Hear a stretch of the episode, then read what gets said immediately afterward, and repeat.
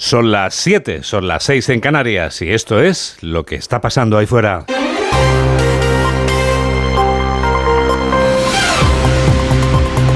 Onda Cero. Noticias fin de semana. Juan Diego Guerrero.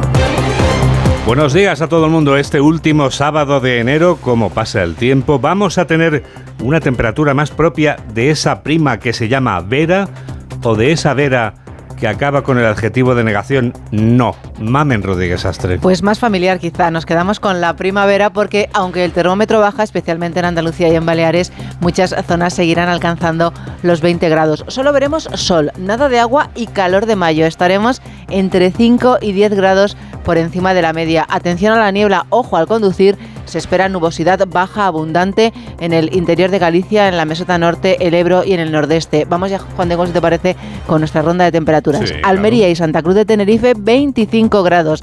Granada y Las Palmas, 24. Murcia y Sevilla, 23. Córdoba, 22. Y por abajo están Lleida y Zamora con 12 o Valladolid con 14. Actualizamos las noticias en los titulares de apertura con Carmen Sabido. El Tribunal de la Haya ordena a Israel que evite el genocidio contra la población en Gaza. El tribunal reclama al gobierno de Netanyahu que permita la entrada de ayuda humanitaria, pero sin embargo evita reclamar un alto el fuego. Netanyahu ha recibido con alivio la sentencia, pero promete seguir hasta la victoria final y jamás pide que se obligue a Israel a cumplirlo. El gobierno francés eliminará el impuesto al diésel para los agricultores. Con esta medida, el primer ministro Gabriel Attal intenta calmar las protestas y evitar el bloqueo en las autopistas del país. Ayer fue fue un día negro en las carreteras. Los agricultores cortaban la P7 a su paso por la Junquera y cientos de camioneros españoles quedaban atrapados. Todos los días de media salen de España hacia Europa unos 10.000 camiones que luego además tienen que volver y pasar por la frontera catalana y por la frontera del País Vasco y por tanto son miles y miles de profesionales, miles y miles de vehículos y muchas toneladas de mercancías españolas eh, que están por ahí ahora mismo en dificultades enormes. El juez García Castellón considera que Tsunami planeó actuar durante una visita del rey a Barcelona. Según el magistrado, Tsunami podría haber tenido en mente actuar al paso de una comitiva del rey en Barcelona en el año 2020, una visita que finalmente no se produjo. El juez deduce esta conclusión de un informe de la Guardia Civil que tenía en su poder hace nueve meses. El gobierno considera que este auto no es casualidad. El comisario Reinders cita al gobierno y al PP en Bruselas. El encuentro al que acudirán el ministro Félix Bolaños y Esteban González Pons será el próximo miércoles y el objetivo es abordar la renovación del Consejo General del Poder Judicial que lleva ya cinco años caducado. Bolaños insta al Partido Popular a que no ponga excusas y Fijó agradece la mediación. Aquí no hay equidistancia entre los partidos políticos, no se ponen de acuerdo, no, no, no. Hay un partido que cumple, que es el Partido Socialista, y un partido que incumple, que es el Partido Popular, y que no renueva el Consejo General del Poder Judicial. Esto lo sabe la Comisión. Es una buena noticia para iniciar un camino de una nueva ley en el que se prueba de una vez por todas que los políticos vayan al Consejo General del Poder Judicial o al Tribunal Constitucional. Pedro Sánchez anuncia la ampliación del aeropuerto de Barajas. El proyecto supone una inversión de 2.400 millones, convertirá a Barajas en el aeropuerto de mayor capacidad de Europa y permitirá acoger 90 millones de pasajeros. La vicepresidenta Yolanda Díaz califica la ampliación de despropósito ecológico y económico. Proyecto de ampliación del aeropuerto Adolfo Suárez Madrid-Barajas, 2.400 millones de euros, la mayor inversión durante la última década en infraestructuras aeroportuarias. Esto no está contemplado en el acuerdo de gobierno y va en la dirección opuesta al mandato que llevábamos a la COP28. Digo porque hay que ser coherentes. España cierra el año con récord de empleo. El año pasado se crearon 783.000 puestos de trabajo. Según la EPA, el número de parados se ha reducido en más de 190.000 y la tasa de paro se sitúa en el 11,7%. Por primera vez desde hace 16 años hay menos de 3 millones de parados. Lilith Bestringe deja su cargo y su cargo, su escaño y su cargo en Podemos. La secretaria de organización de los Morados ha anunciado por sorpresa que deja el cargo en el partido y también abandona el Congreso. Con su marcha Podemos se queda con cuatro diputados y sumar suma uno más, un diputado que puede desempatar futuras votaciones para el gobierno. Nueva condena para el expresidente Donald Trump. Un jurado de Manhattan ha determinado que Trump deberá pagar a Elizabeth Carroll 83 millones de dólares en daños y perjuicios por haber difamado a la escritora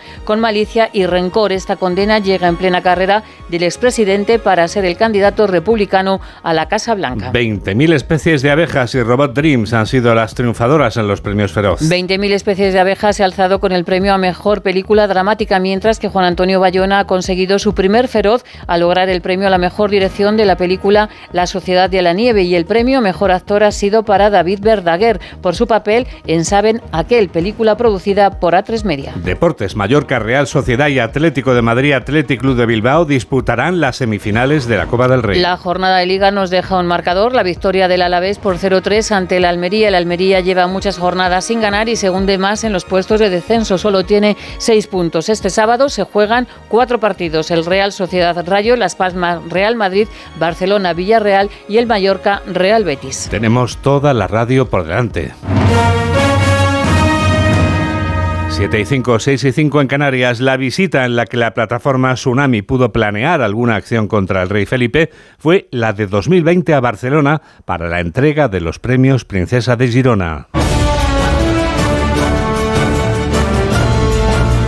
La plataforma a la que el juez García Castellón investiga por delitos de terrorismo por sus protestas tras la sentencia del procés es la que pudo planear esa acción contra el rey de España. Manuel García Castellón llega a esa conclusión después de tirar de un nuevo hilo. Eva Llamazares. El juez de Tsunami tira de un nuevo hilo la conversación en una app de mensajería entre un imputado y un usuario que responde al nick de Susu Rondiner y de quien García Castellón sospecha que puede ser un mozo de escuadra. El magistrado ordena a la Guardia Civil que investigue la identidad de esta persona que trasladó a su interlocutor información sobre preparativos de seguridad de la comitiva real, el despliegue estándar, composición, uso de vías rápidas, disposición de ambulancias y otros vehículos, así como de agentes autonómicos. Explícame qué queréis hacer y os diré si vale la pena, le dijo Susu. Por las fechas, el juez sospecha que Tsunami quiso preparar una protesta al paso de la comitiva del rey en su visita a Barcelona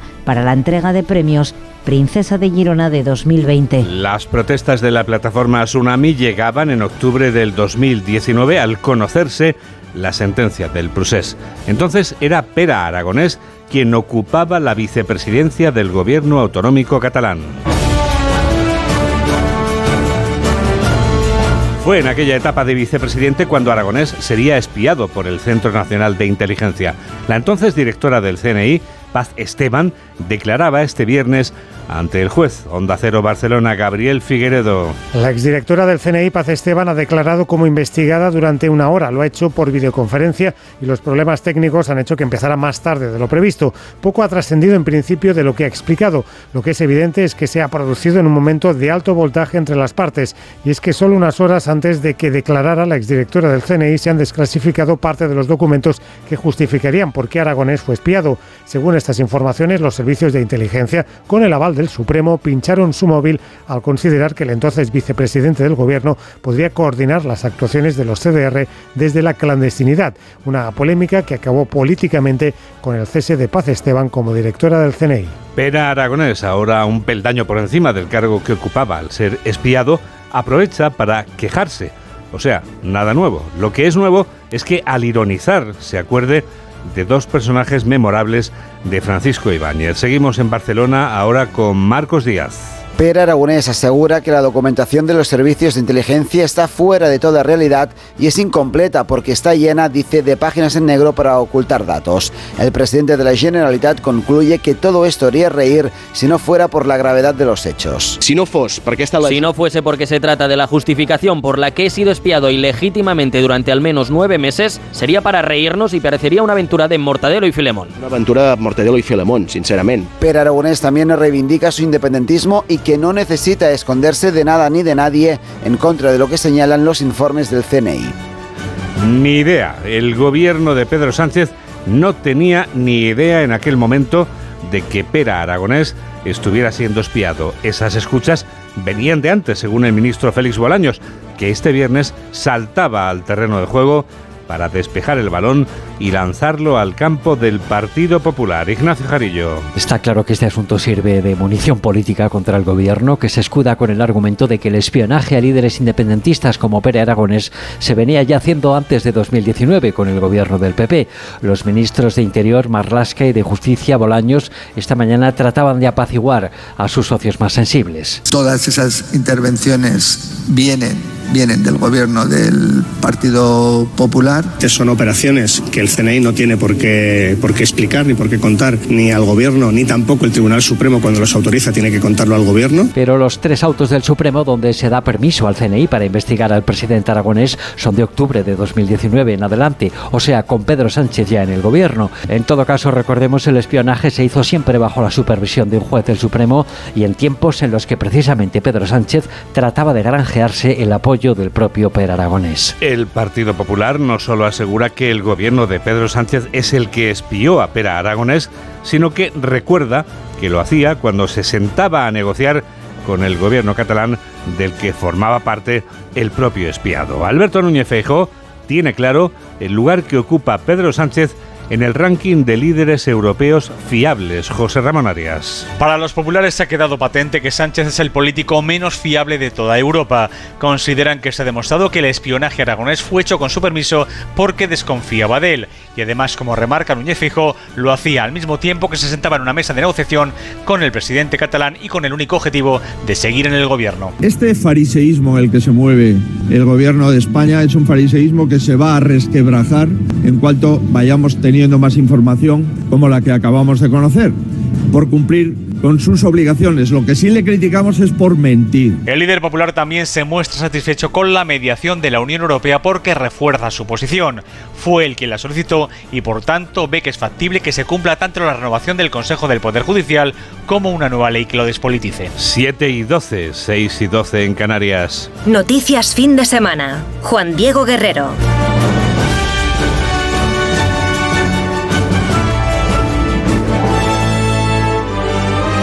El Partido Popular conservará la mayoría absoluta en las elecciones gallegas del 18 de febrero. Esta conclusión es del sondeo de Celeste Tel que les cuenta Onda Cero y que deja al Partido Socialista con el peor resultado de su historia, Ismael Terriza.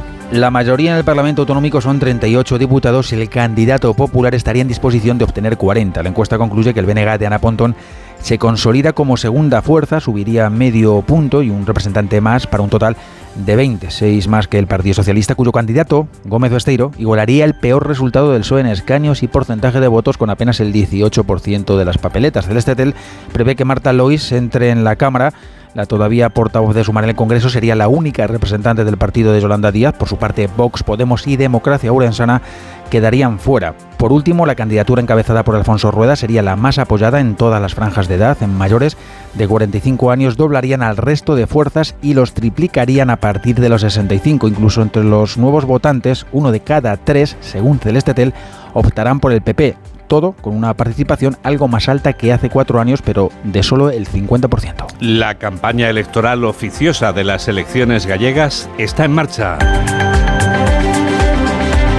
Pedro Sánchez presentaba este viernes la ampliación del aeropuerto Adolfo Suárez Madrid-Barajas. La inversión anunciada por el presidente del gobierno tiene como objetivo que la capacidad del aeródromo de la capital de España aumente en un 50%. Margarita Zavala. La ampliación pretende conseguir que Barajas esté operativa para recibir en 2031 a más de 90 millones de pasajeros. El año pasado la cifra se situó en torno a los 60 millones. Para eso hace falta, por tanto, una importante inversión, como ha confirmado Pedro Sánchez. La mayor inversión en la última década en las infraestructuras aeroportuarias de España. Nada más y nada menos que una inversión de 2.400 millones de euros. 700 millones irán para remodelar las terminales 1, 2 y 3 y los 1.700 restantes para la ampliación de la T4. La medida ha abierto una nueva brecha en el seno del Gobierno porque no cuenta con el apoyo de Sumar, como ha reiterado Yolanda Díaz. Esto no está contemplado en el acuerdo de Gobierno y va en la dirección opuesta al mandato que llevábamos a la COP28. Digo porque hay que ser coherentes. Sumar se opone también a la ampliación del aeropuerto del Prat en Barcelona, que todavía no se ha sellado. El anuncio de Pedro Sánchez ha sido criticado también por el Partido Popular, que asegura que la inversión de 2.400 millones de euros para la ampliación de barajas es una mera actualización del proyecto presentado por el gobierno de Mariano Rajoy en abril del 2018. Onda Cero, noticias fin de semana.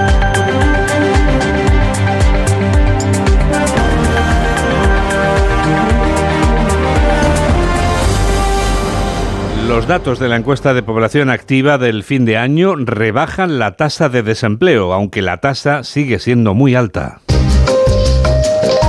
Es la UGT la que lamenta que la tasa de desempleo siga siendo alta. Los que lamentan, los, lo que lamentan los empresarios es que la destrucción de empleo privado sea muy alta, porque el empleo que crece de manera abrumadora es el público. Así ven los agentes sociales el aumento del empleo. Caridad García. El aumento del empleo en 2023 duplica el de un año antes y la tasa de paro marca su nivel más bajo desde 2007.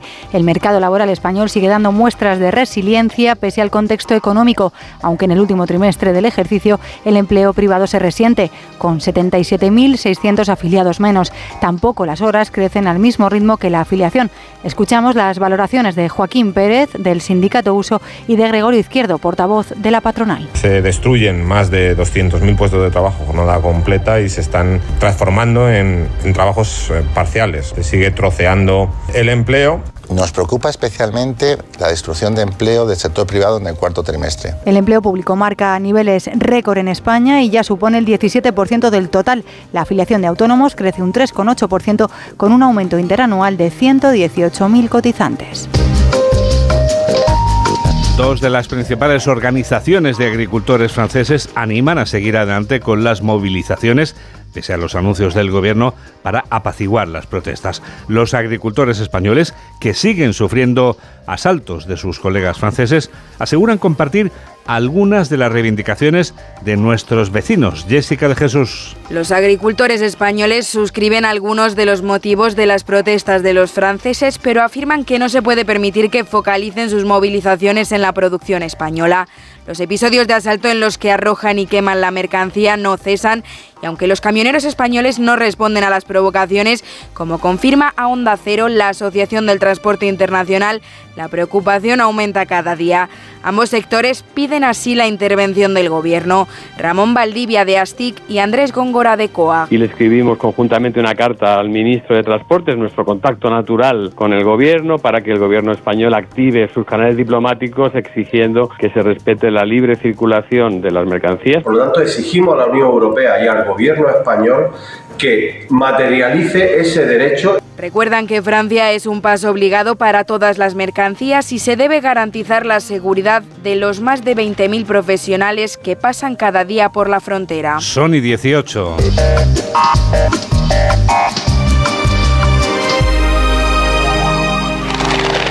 La Corte Internacional de Justicia exige a Israel evitar un genocidio en la guerra de Gaza. Sin embargo, no ha pedido un alto el fuego como solicitaba Sudáfrica. La respuesta del gobierno israelí, a través del primer ministro Netanyahu, ha sido en esta ocasión más comedida. Diana Rodríguez tiene los datos. Más comedido ha sido el primer ministro israelí Benjamín Netanyahu, que recuerda que tras el fallo de la Corte Internacional de Justicia, su derecho a defenderse queda intacto, amenaza con continuar con la ofensiva hasta recuperar a todos los rehenes y cuando jamás deje de ser una amenaza.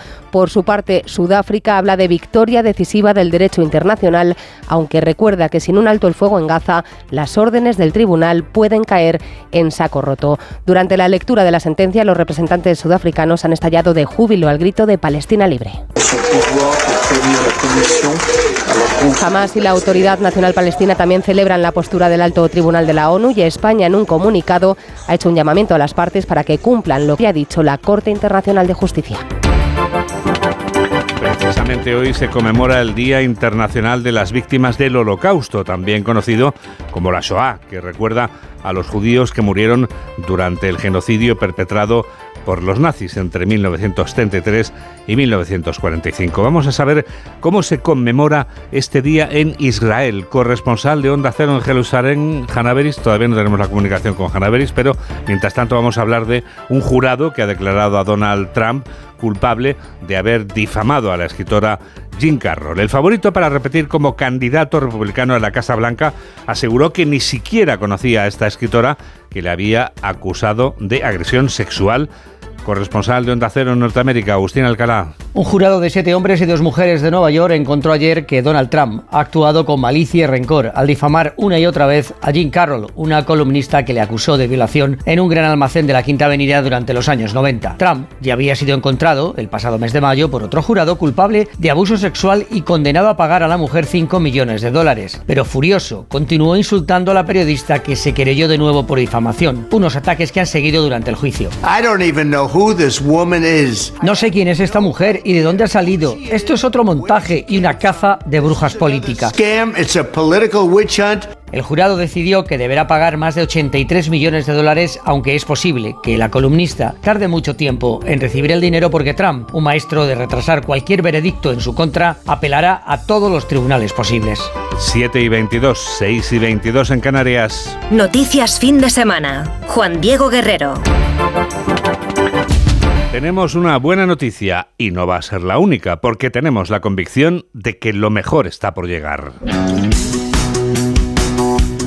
Qué buena noticia es que los perros puedan ayudarnos a cambiar vidas, porque las mascotas son capaces de mejorar la vida de los humanos y eso además de ser impagable es honorable. Por eso son animales que cambian vidas. Laura Gil. Animales que cambian vidas como los perros. Su participación en terapias con personas va en aumento en todo el mundo, en los ámbitos educativo y psicológico e incluso en el de la reinserción, como ocurre desde hace años en las cárceles, trabajando en la rehabilitación de presos. En el apartado pedagógico, estos terapeutas de cuatro patas son igual de eficaces. Es el caso de las terapias dirigidas a niños que tienen necesidades especiales, como los alumnos del Colegio Los Álamos, en Vallecas, Madrid, gestionado por la Asociación de Padres y profesionales Sí Puedo. Mercedes Herrero, directora. Cada sesión tiene objetivos específicos de, trabajo eh, con los alumnos. Pueden ser a nivel académico, pueden ser a nivel adaptativo. Los grupos máximos son de seis alumnos y, bueno, pues se desarrollan actividades de todo tipo, o sea, de bueno, pues de cómo tratar al animal, de cómo se le puede cuidar, eh, bueno, pues habilidades sociales de cómo te puedes dirigir al, eh, dirigiéndote al perro, pues simulando cómo te tendrías también que dirigir en un momento determinado a otra persona. Los progresos en unas sesiones que se prolongan durante todo el año son más que evidentes, explica en áreas como la del desarrollo emocional, psicomotriz, social y comunicativa desde el primer día en que se pone en práctica la experiencia, que arranca siempre de la misma forma. Imagínate, si no se lo esperan y tú lo planteas y lo, y lo pones, o sea, ya simplemente con la novedad con el hecho de, tener un animal en clase, bueno, pues depende, porque había también alumnos que tienen miedo a los perros, entonces ahí teníamos que trabajar desde otro, desde otra perspectiva, pero teniendo en cuenta que los alumnos eh, querían el perro y lo ven entrar por la puerta, pues es sorpresivo, es, eh, una captación de la atención brutal, pues son, se ponen en juego pues muchísimas cosas. Este centro madrileño ha sido el primero en acoger este proyecto, pionero en educación especial con alumnos de entre 6 y 21 años iniciativa conjunta de Kiwoko y Hills. Enseguida llega algo nuevo de este continente viejo. Hola, soy Begoña Gómez de la Fuente y yo también escucho Noticias Fin de Semana de Onda Cero con Juan Diego Guerrero.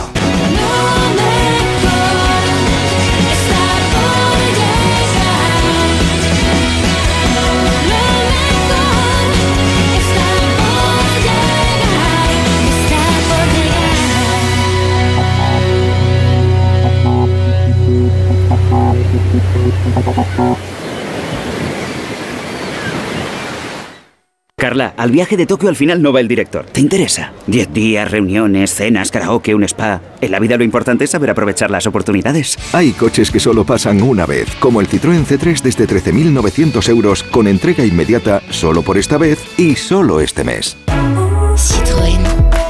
Condiciones en citroen.es. Su alarma de Securitas Direct ha sido desconectada. Anda, si te has puesto alarma, ¿qué tal? La verdad que muy contenta. Como me paso casi todo el día fuera de casa trabajando, así me quedo mucho más tranquila. Si llego a saber antes lo que cuesta, me la hubiera puesto antes. Protege tu hogar frente a robos y ocupaciones con la alarma de Securitas Direct. Llama ahora al 900-272-272. Síguenos en Twitter en arroba noticiasfds. 7 y 25, 6 y 25 en Canarias, el preciso instante del minuto europeo. Jacobo de Regoyos nos habla durante un minuto de la labor mediadora de la Comisión Europea en el caso del Poder Judicial Español. A pesar de que lleva años insistiendo en que ya es hora de que se llegue a un acuerdo a la Comisión Europea, le ha llevado casi más de un mes decidirse a mediar entre el PP y PSOE para renovar el Consejo General del Poder Judicial. Pero ya lo ha hecho y finalmente el primer encuentro entre Bolaños, González Pons y Reinders será el próximo miércoles aquí en Bruselas. El Ejecutivo Comunitario espera que todo pueda estar acabado en menos de dos meses. Si lo consigue nuestro país, habrá demostrado que es incapaz de encargarse de sus propios asuntos sin ayuda exterior. Si a eso se suma la mediación extranjera aceptada por el gobierno para negociar con Puigdemont en Suiza, la fotografía de esta incapacidad es todavía más completa. Las dos divisiones tradicionales de nuestro país entre la izquierda y la derecha, entre el centro y la periferia nacionalista, quedarían así retratadas en su exageración actual. Cuando esto ha ocurrido en otras épocas de nuestra historia, no ha acabado bien, la verdad. Quizás ahora la diferencia sea la Unión Europea, es decir, Reinders mediando o lo que dure esta creencia en el poder mágico de Bruselas, todos llamando a las puertas de la capital comunitaria cada vez que tenemos un problema, llámese amnistía o lo que sea, como si fueran los Reyes Magos, que ya sabemos, o deberíamos saber, que no existen.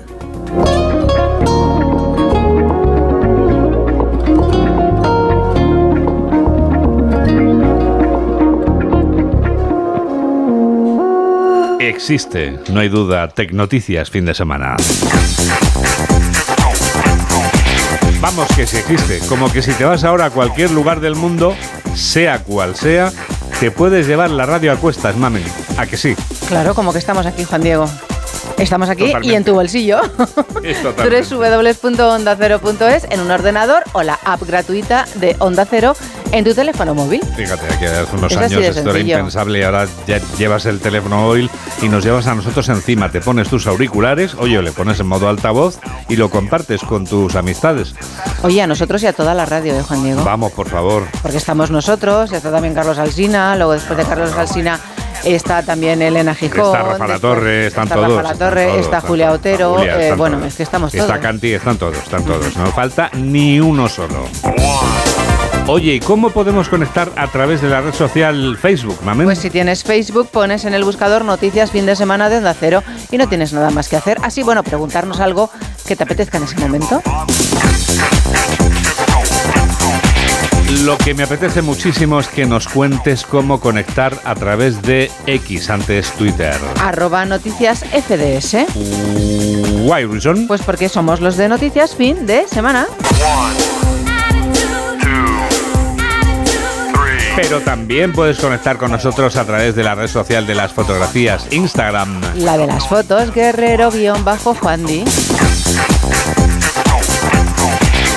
Preguntan a menudo por la calle cómo se llama la lista de reproducción en la que conserváis toda esa música que tanto me gusta, la que ponéis siempre cuando acaba noticias fin de semana. ¿Quién te la ha preguntado esta semana? Mucha Juan Diego? gente. Luego te voy a hablar de una oyente a la que he tenido el gusto de conocer esta semana en la calle.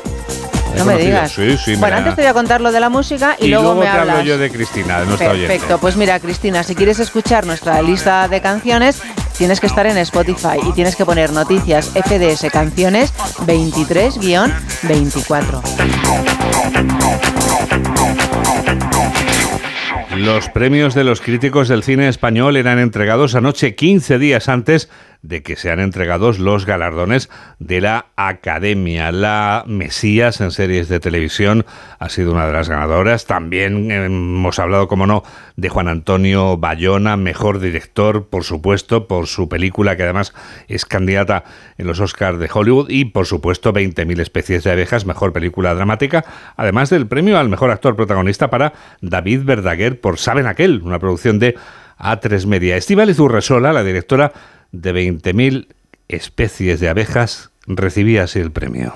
Gracias a todas las familias que me habéis compartido toda vuestra intimidad, porque también hay muchos cachitos de todo ello en la película y por un mundo en el que entremos todas, todas, todes y que cada vez podamos defender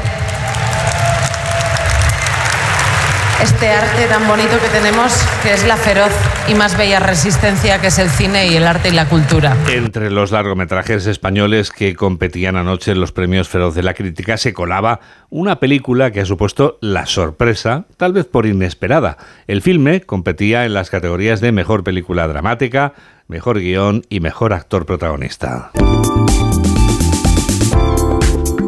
La película también optará a tres Goya en los premios de cine español que se entregarán el 10 de febrero. Es un filme que tiene dos directores que han compartido esa tarea realizadora en una película con un guion muy cuidado y con una intriga que atrapa la atención del espectador. Mamen Rodríguez Astre nos descubre todo lo que no sabíamos de Upon Entry, también conocida como La Llegada. Este recopilatorio de experiencias propias y ajenas se rodó en 17 días. Habla de racismo, de opresión, de miedo, de inmigración, de la pareja y de historias no compartidas. ¿Está nervioso? Un poco. ¿Y por qué? Esto me pone nervioso. ¿Qué le pone nervioso? Que me interroguen. ¿Usted sabe qué me pone nerviosa a mí? Lo mentiroso. Cualquier persona se puede poner nerviosa con Dama, esto. Estoy hablando con el señor Hernández. Casi 80 tensos minutos para ser testigo de un interrogatorio psicológicamente extenuante, con preguntas violentas y asfixiantes. Como dicen los directores venezolanos, es lo que viven miles de personas de cierto origen con pasaporte malo entre comillas. ¿Por qué han decidido venirse aquí? ¿Y por qué no a otro país de Europa? ¿No es más fácil para ustedes? ¿Canadá? ¿Australia inclusive? ¿Usted considera que es más fácil conseguir un trabajo en Estados Unidos que en España? ¿Tiene algo firmado? No, pero me reúno con él la semana que viene. Yo les recuerdo a ustedes que ustedes no están oficialmente en Estados Unidos todavía. Esta entrevista tiene la última palabra y la decisión la tomo yo. Es la zona de inmigración del aeropuerto de Nueva York, prácticamente el único escenario, las cuatro paredes de la sala de inspección secundaria. Se rodó también en Madrid y en Barcelona. ¿Cuándo se conocieron? En Barcelona. ¿Cuándo? Hace tres años. ¿Dónde? En una fiesta. ¿Vivieron juntos antes de firmar el Civil Union? Sí. ¿Cuánto tiempo antes? Seis meses. ¿Quién lo propuso? Los dos. ¿Y hubo algún acto religioso o algo? No, eh, firmamos los papeles. Nada más. Nada más. La palabra y los personajes son lo más importante. Lo plantearon como una partida de ajedrez en la que lo que cuenta era dónde situar la cámara. Is there anywhere to get some food? No, ma'am. Water? No. Mejor no preguntemos más. ¿Mm? Mientras menos nos quejamos, mejor. ¿Por qué? Porque si se cabrean, te joden. Bueno, si me cabrean a mí, yo también les puedo fotre més, ¿eh? No, pues espera.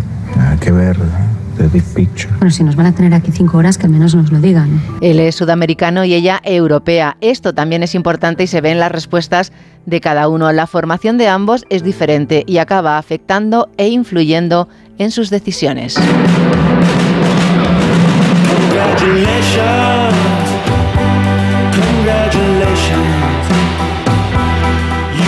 Antes te hablaba de Cristina, nuestra oyente a la que he tenido que la oportunidad de conocer este martes en la calle, la conocí en la calle, fíjate. ¿Cómo fue eso? Pues fíjate, ella confirma que los de la radio ya no somos anónimos, nos reconocen también por la cara, no solo por la voz.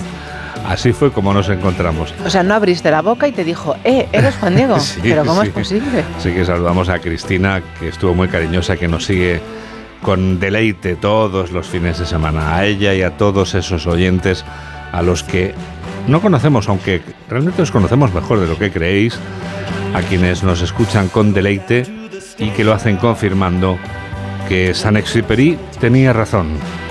Lo esencial es invisible a los ojos. Oh.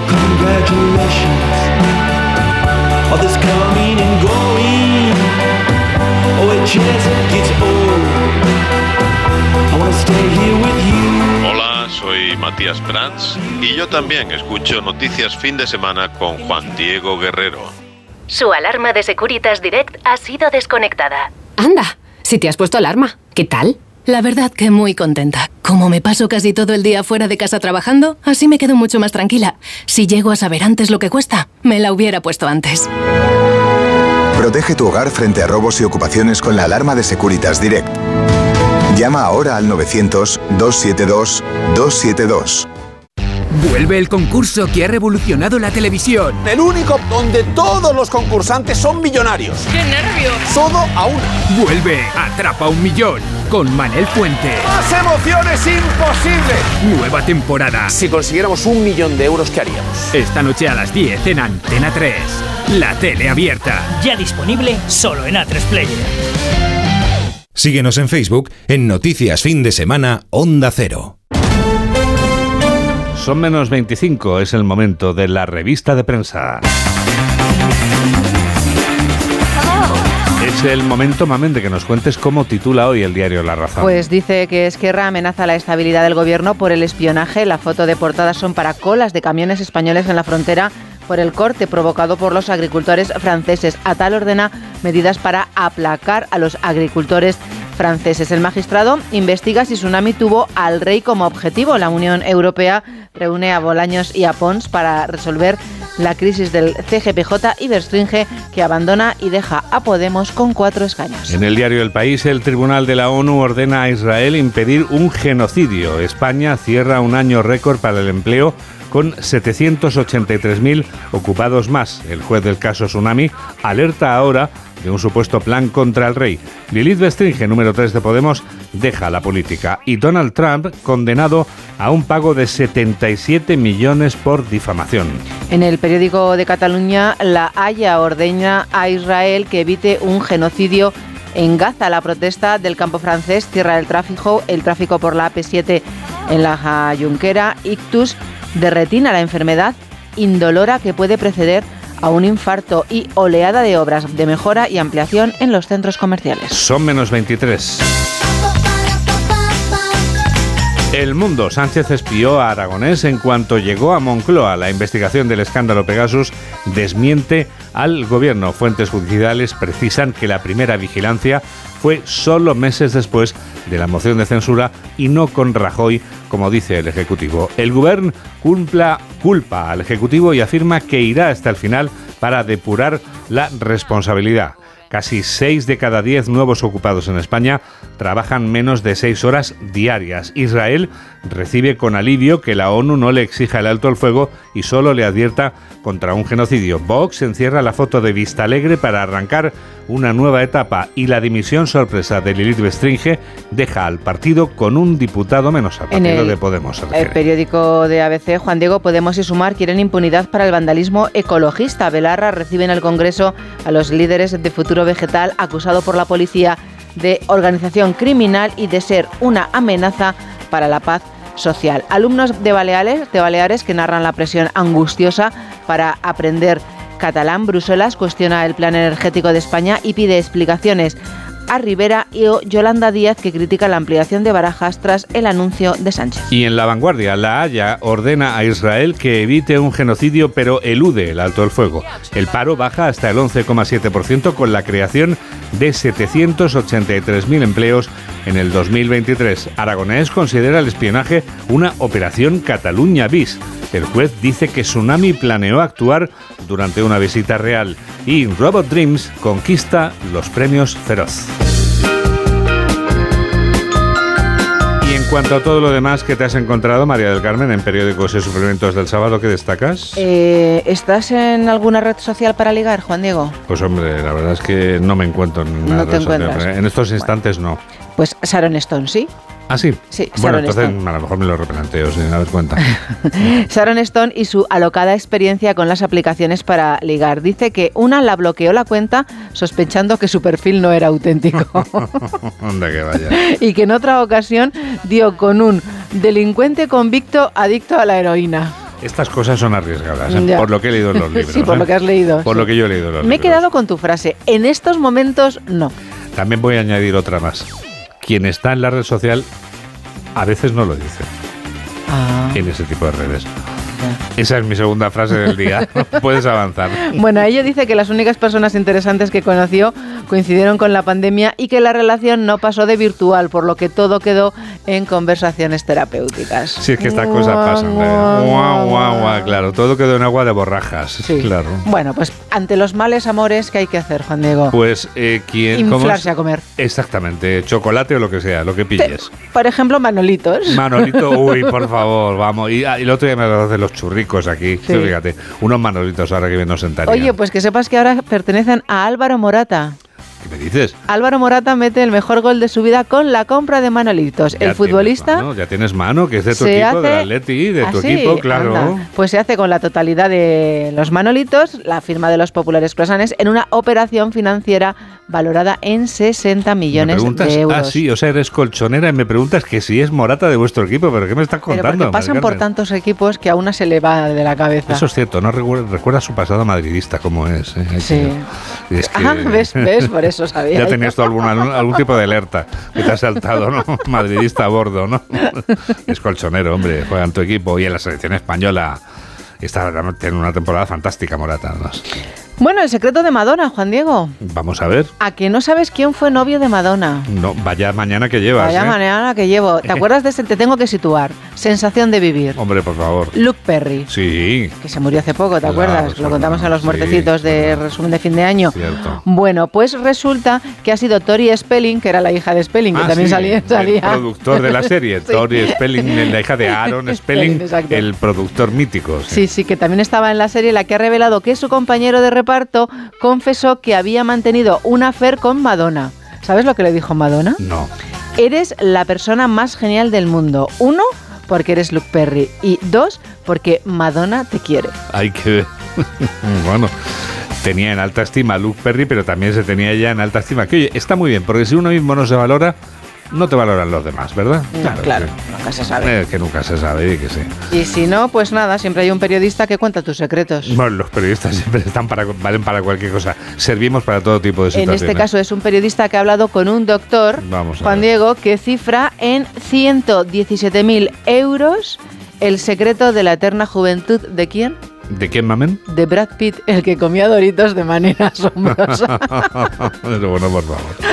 La verdad es que ves a Brad Pitt ahora en el anuncio del café, de la cafetera, vamos, y está estupendo. ¿eh? Pues un doctor dice que todo, todo lo estupendo que está le ha costado su dinero. 117.000 euros. Su rostro ha mejorado en los últimos años. Eh, Este doctor apunta a que se habría sometido a un lifting facial. Ah, ¿Por qué? Porque él ha comparado dos fotos.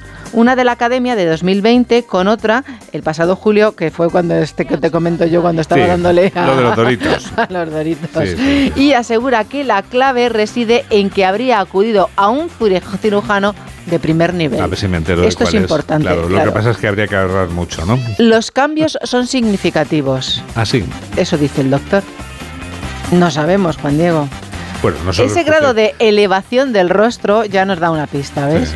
Sí. Y el contorno, especialmente en la parte media inferior, no se puede lograr mediante métodos no quirúrgicos. No solo es cuestión de operarse, también hay que tener materia prima, hay que reconocer que el chico guapo. o sea, Eso es lo que dicen sus, sus fans, sus fanes. Sus fanes. Sus fanes y sus veces dicen que todo es envidia y que él es que tiene una genética estupenda. Ah, es que a veces los fanes y los feces son muy, muy esclarecedores. El doctor añade que es que el lifting deja una pequeña cicatriz en el lóbulo de la oreja, lo que dificulta que sea vista por el resto de personas y así mantener el secreto. Ahora todo el mundo a buscar el lóbulo de la oreja Como- de Brad Pitt. Como dice mi amigo Pedriti Pascual, el que vale, vale, y los que sean feos que hagan los recados de noche. Oye, pues todo esto, Juan Diego, son, siempre. son solo dos meses, ¿eh? Esto luego dice que estar dos o tres meses hay de recuperación y luces así de, de guapo. Yo, en nombre de los que hacemos los recados de noche, te diré que es que hay que tener materia prima, claro. Es que si uno ya es guapo de por sí, encima lo, lo, lo operan, pues oye, Mira, hay que acertar también con la operación. ¿eh? Bueno, claro, claro. Hay una chica que es muy guapa que se llama Carolina Siino. Ajá. ¿No tienes el gusto? No tengo el gusto, ¿no? Es Miss Japón. No tengo el gusto. ¿Y sabes de dónde es Miss Japón? De Tokio. De Ucrania. Ah, de Ucrania.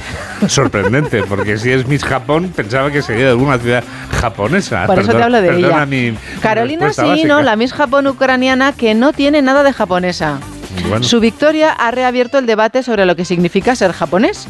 Muchos critican su elección por su apariencia europea y creen que se ha lanzado un mensaje equivocado. Ah, Esta chica dice, si hubiera nacido en Rusia no habría ganado, aseguran algunos. Aquí Ahí hay diferencias ya por lo de la invasión, ¿no? te preguntas por qué pudo presentarse. ¿Por qué pudo? Why reason? Porque adquirió la nacionalidad, la ciudadanía, hace un par de años. Entonces, sí, Ya es japonesa, claro. Tiene, los de, tiene derecho a presentarse, obviamente. Sí. Si no, no se habría podido presentar, claro, es natural. Bueno, luego no sabemos. No sabemos, es que hay tantas cosas. que- Si que llega Miss Mundo ya descubrir. veremos. Efectivamente. Hay que ir pasando etapas. ¿Qué más te queda? pasando páginas. Eh, Marlene Eggleton, que tampoco sabrás quién es, pero es la heredera de BASF, Juan Diego, una de las familias alemanas que más dinero tiene. Es una... BASF, BASF. Sí, BASF, sí, Mm, Los- exacto. de las cintas de casete BASF de toda Pues la fíjate vida. el dinero que tiene esta familia, que una de las nietas ha recibido 25 millones de euros. Y ella dice que como no ha hecho nada para tener ese dinero, ha abierto una cuenta en Instagram o en Twitter o donde la haya abierto para decir, oye, ¿en qué quere, ¿dónde pensáis que puedo meter este dinero para que haga bien a la gente? Para que rente, ¿no? Para Sí. que eh, alguien se beneficie de ello. Sí. Bueno, Dice que acepta ideas para repartir su herencia. Entre sus parientes, sin embargo, ha habido muchas peleas por el dinero. Claro, es que no todos somos iguales. No todos. Pasa como con Brad Pitt. ciertamente. Sí. Y no todo el mundo dedica el dinero a lo mismo, obviamente. claro. Exacto, exacto. Sí, y en sí, este minuto final, ¿con qué nos vas a deleitar? Minuto y medio final. ¿eh? Pues te puedo hablar de, de- de- Te puedo contar dos sucesos, por ejemplo, que me han llamado mucho la atención. Un hombre se enfrenta a 33 meses de cárcel, pocos me parecen, por apalear a sus vecinas por ser homosexuales. Hombre, por favor. Yo pensaba que estas cosas ya las habíamos superado. Evidentemente. Además es que es un cromañón. El acusado amenazó con matar y violar a las víctimas que le recriminaron por orinar en el patio. Hombre, por favor. Es decir, bueno, o sea, es que... Creo que hay poco más que añadir a lo que tú has dicho. Estoy totalmente de acuerdo. Exacto, Por favor. exacto. Y luego, Qué barbaridad, por favor. Qué horror. si alguien ha ido al cine a ver la zona de interés y le ha impresionado la película y la historia de la familia, que sepa que una de las niñas que aparecen acabó de modelo de Valenciaga, tuvo una idílica infancia llena de lujos junto a la alambrada del campo de concentración que dirigía su padre. Y huyó a España en los años 50, donde ocultó su pasado y se convirtió en maniquí de Valenciaga. El titular es La soldado alemana de Valenciaga. Qué interesante, sí, ahora que además está protagonizando Alberto San Juan la serie de Valencia, que lo he visto muy anunciado. Pues En sí. Muchos carteles por Madrid, lo he encontrado. Gran actor Alberto San Juan, sí, sí, sí. Bueno, ¿y algo más para rematar? Algo más para rematar, sí, te puedo hablar, por ejemplo, de los más elegantes de- del año. Siempre me dejas lo mejor para el final, para Siempre que luego te lo diga, no final". tienes Es que tiempo, te he Mari Carmen, y te buscando- estoy cortando. te Luego quedo yo buscando. fatal porque parezco un censor. Es que siempre me haces lo mismo, de verdad. Es, incre- es increíble. Luego quedo fatal. Luego me dice, Bueno, ¿cómo pues a- cortas a Mamen, por favor? Claro, claro, luego, claro. Luego te haces la víctima.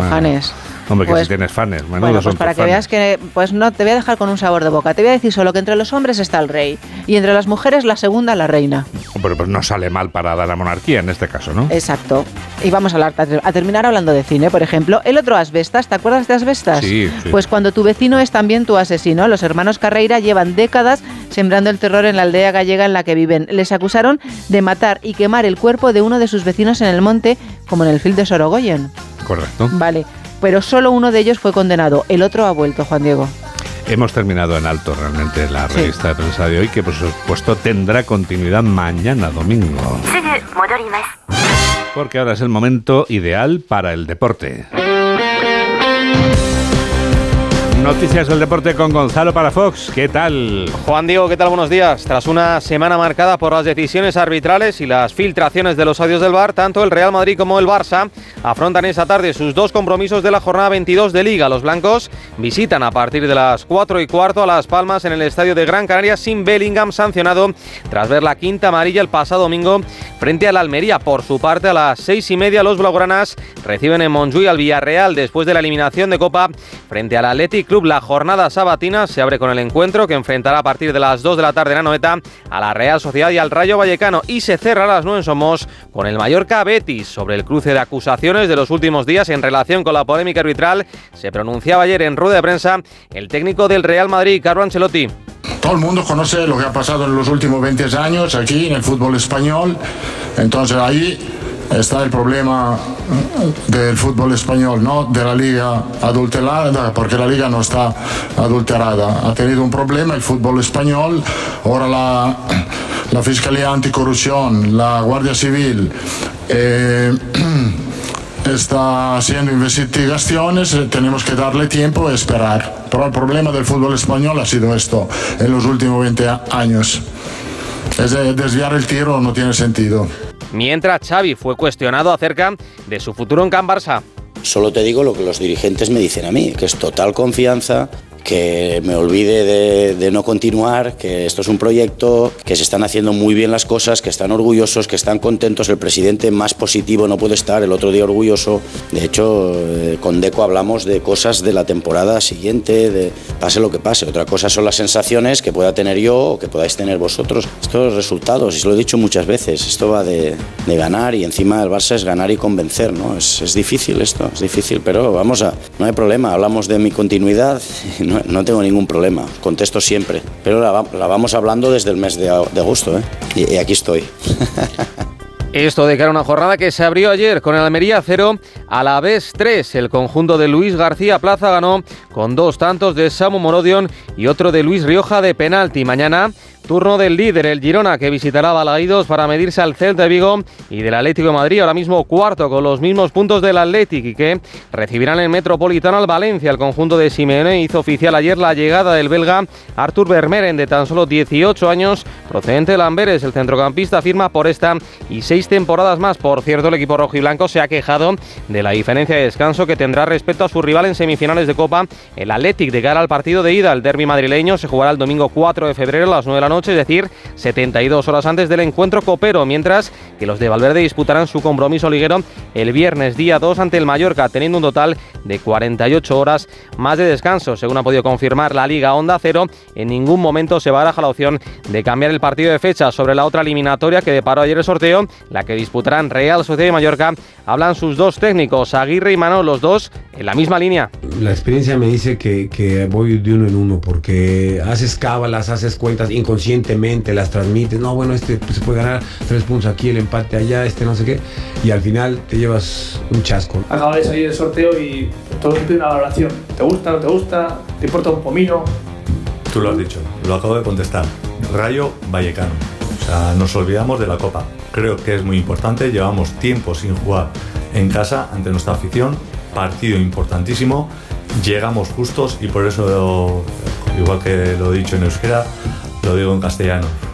En segunda división, jornada 24, ayer Eibar 1, Mirandés 0, para hoy cuatro partidos más, a las 4 y cuarto Alcorcón Zaragoza y Cartagena Morevieta, a las 6 y media el líder, el Leganés visita al Oviedo y a las 9 de la noche Levante recibe al Tenerife. En fútbol internacional el Liverpool anunció ayer la marcha de Jürgen Klopp, el técnico alemán deja Anfield tras nueve temporadas. En los 16 avos de la FA Cup, ayer también victoria del City 0-1 en casa del Tottenham con un gol de Nathan Ake en el minuto 88. Chelsea y Aston Villa empataron a cero y por lo tanto tendremos replay en Birmingham y al margen del fútbol en baloncesto ayer en la Euroliga por 4 cayó el Barcelona en casa del Olimpia Milano 74-70 y victoria de Valencia Basket por 15 ante Basconia 62-77 hoy tenemos cuatro partidos de la jornada 20 de la Liga Endesa, las 6-2, Bilbao Basket, Basket Zaragoza, el Lenovo Tenerife, UCAM Murcia y a las 9 menos cuarto, Manresa Breogán y Moraván Andorra, Juventud y en tenis en el Open de Australia.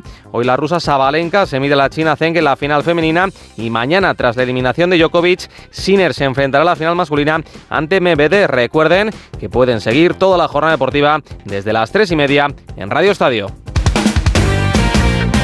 8 menos 7, 7 menos 7 en Canarias.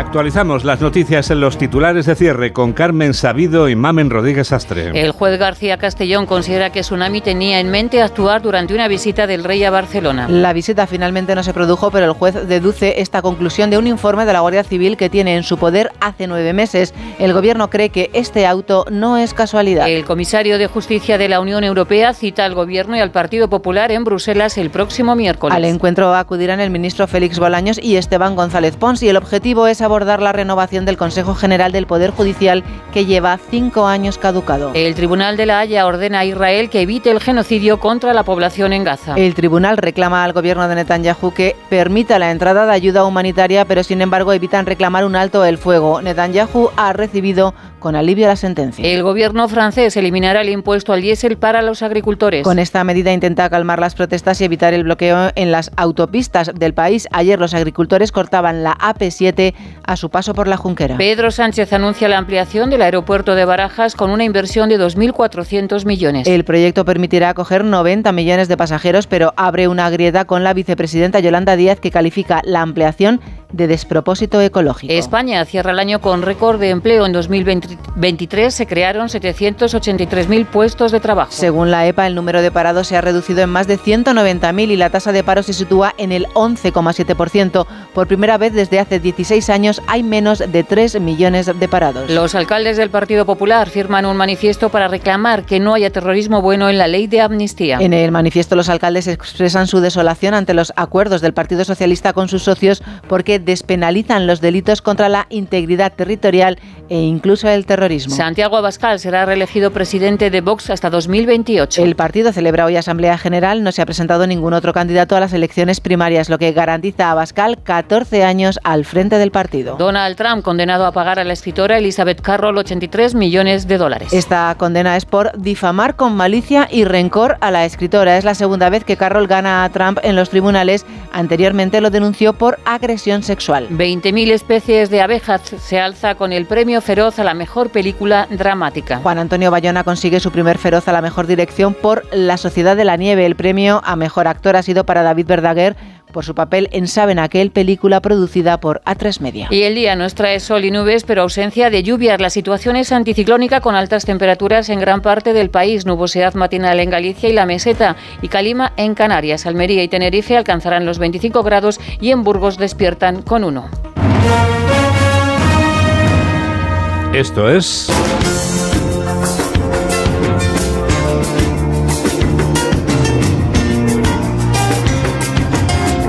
Esto es España y este es Edu García. Hola Edu. Juan Diego, muy buenos días a todos. Son más de 60.000 las mujeres que prestan servicios sexuales en nuestro país, la mayoría forzadas y abocadas por la trata. La abolición de la prostitución es una materia que postergamos como sociedad y aunque pueda tener defensores, no lo manifiestan a la luz pública. Ya no pega, se sale del carril evolutivo de la especie humana.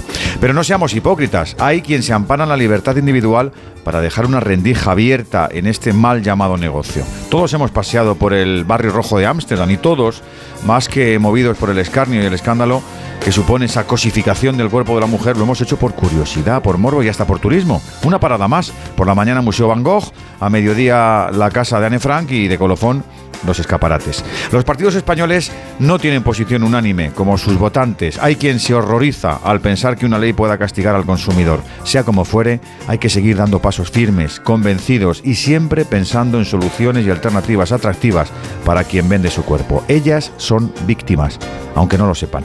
Buen sábado tengáis todos. Tú también escuchas este programa de noticias que produce Mamen Rodríguez Astre y que realiza Miguel Jurado aquí en Onda Cero, en la radio. Tendremos otra edición a las 2 de la tarde, a la 1 en Canarias. Como pasa el tiempo, nos despedimos ya con una canción dedicada a los dedos de esa persona que te hace tilín. Teo Cardalda, ya después de Golpes Bajos, canta junto a María Monsonís en Cómplices, una banda que tiene una discografía entre la que se encuentra este Ser un dedo tuyo. Sí, que no solo es un apéndice sincero si el tiempo no lo impide. Es mucho más, como puedes comprobar al escuchar esta melodía de 1991 con la que te damos las gracias por estar a ese lado de la radio, en la que enseguida comienza Por fin no es lunes con Jaime Cantizano. Que la radio te acompañe. Adiós. Hola, somos Teo Cardalda y María Monsonís, somos cómplices. Y queremos deciros que nosotros también escuchamos Noticias Fin de Semana en Onda Cero con Juan Diego Guerrero. un abrazo muy fuerte. Un besiño fuerte. Chao. Ser un dedo tuyo sujetando el cigarro de tu amor. Ser un dedo de tu amor. Un apéndice sincero es el tiempo.